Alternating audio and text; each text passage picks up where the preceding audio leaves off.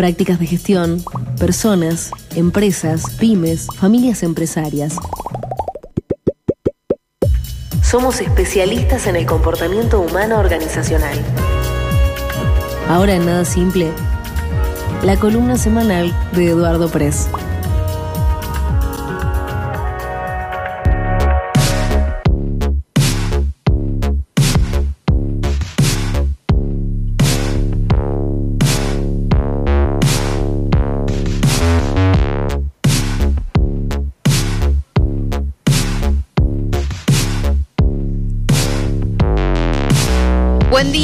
Querido. ¿Cómo estás? Eduardo Pres, nuestro consultor. ¿Cómo va? Buen día, ¿cómo están? Bien, todo bien, todo tranquilo. Bueno, hemos, te hemos leído durante el fin de semana, así que estamos atentos. Bueno, eh, eh, tengo entendido que eh, se está filmando esta, Así esta es. parte de la columna, así que bueno, vamos a ver cómo sale. Toda una experiencia nueva. Bien. Estamos estrenando y debutando hoy con esto, así que ¿Te, bueno, maqui- te maquillaste. Eduardo? eh, por supuesto, Ay, ¿no? bien. peiné, me peiné todo. Qué Bueno, lindo, qué facha. Facherito. A ver, a ver si, a ver si aparezco como siempre. ¿no? Bueno, Bueno, nosotros te escuchamos eh, y al último te eh, interrumpimos si querés, así no, no cortamos el video. Dale, dale. Eh, la nota de ayer, eh, que salió publicada en el en sitioandino.com.ar, se llama Las Meninas, ¿qué habrá querido decir sobre la comunicación organizacional? Las Meninas es un famoso, famosísimo y, y hermosísimo cuadro que pintó un pintor español, Velázquez, allá por 1600 y algo, que está expuesto en el Museo del, Pa- del Prado en Madrid. Eh, más allá de la belleza, digamos, de, de la parte estética que tiene el cuadro, lo curioso y lo que nos llamó la atención a nosotros, buscando, leyendo y buscando información, es la cantidad de discusiones y escritos que hay alrededor de querer interpretar lo que Velázquez quiso mostrar y quiso decir en el cuadro.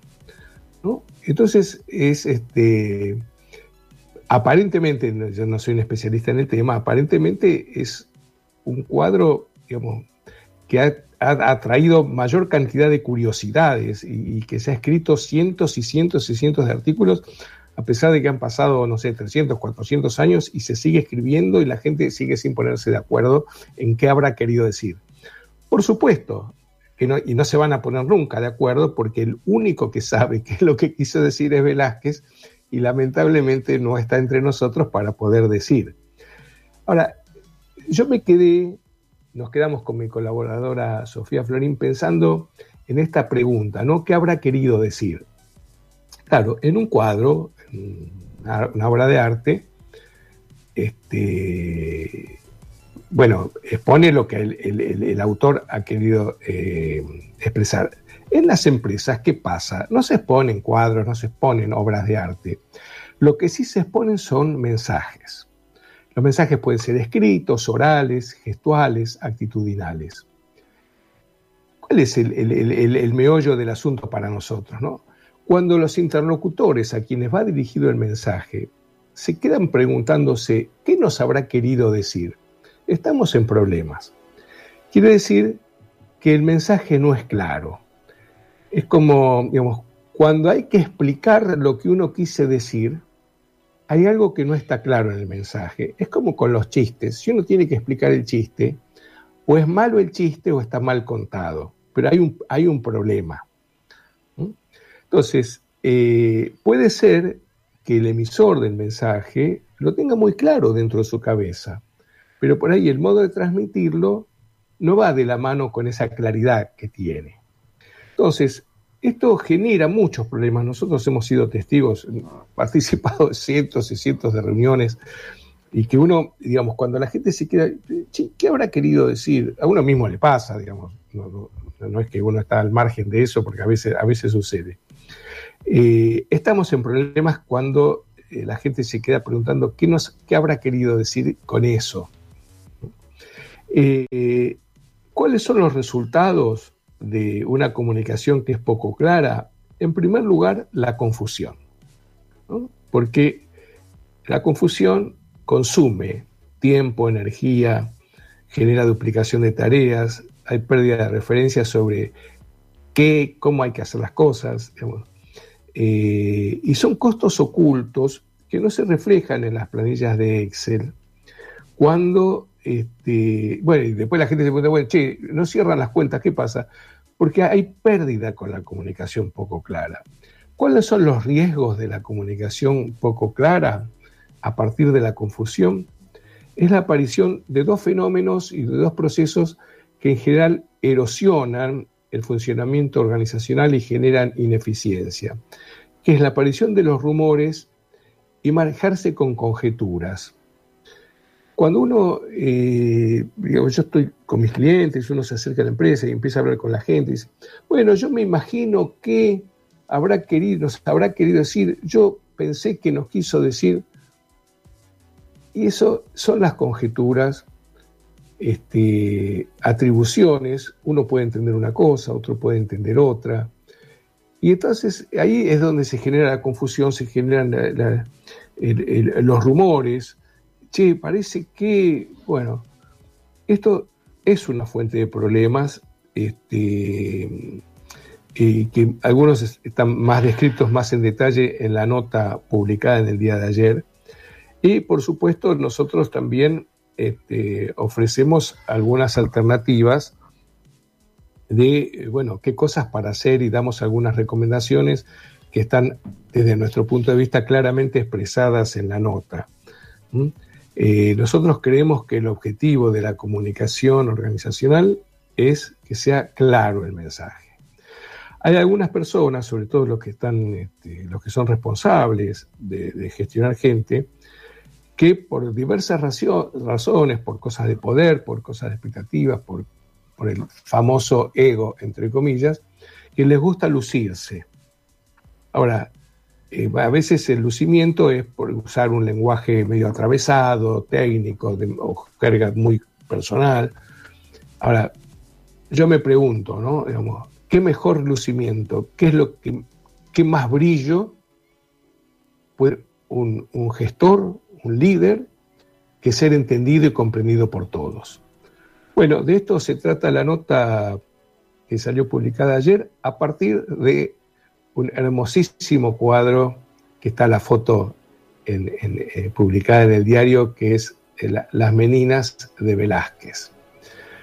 bueno, eh, Mayra, Pablo, sí estoy a, disposición. ¿Se, escuchó? ¿Se, filmó? no, perfecto. todo, todo perfecto, eh, todo en orden. Eduardo, vos, eh, eh, perdón que te interrumpa, Mayerita, porque ahí algo dijiste de qué hacer en este tipo de, situaciones.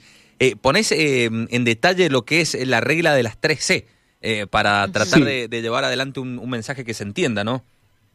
Correcto, para para ser coherente y empezar con C. Correcto. ¿Qué es? Eh, ¿Nos puedes contar un, poquito más de qué es esa regla de 3C? Sí, sí, sí, sí, cómo no, cómo no. Yo, porque remitía, remitía la nota, pero sí, cómo no.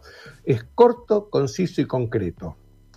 El mensaje debe ser este, corto, conciso y concreto si uno quiere que lo entiendan. Corto es breve, es decir, eh, de poca longitud o extensión, breve. Eh, conciso, breve y preciso. O sea, hay que ir al punto. ¿no? con ese lenguaje barroco de que uno quiere decir tantas vueltas. Yo medio soy así, medio, barroco, pero digamos, eh, eh, casa de herrero, cuchillo de palo. Y concreto quiere decir detallado y bien delimitado lo que uno quiere decir. en lo personal, muchas veces, este, tanto, bueno, los mensajes de WhatsApp como mails, este, eh, antes de, enviarlo, yo lo reviso y, voy sacando, saco, saco, saco, saco, y de lo que escribí queda poco este, a partir de aplicar esta, regla de las 13, corto, conciso y concreto.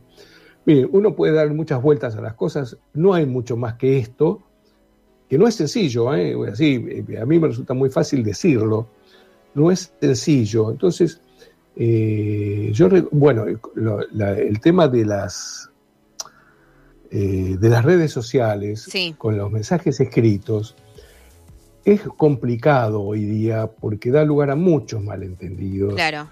Miles de interpretaciones, además, también. Por, por supuesto, por supuesto.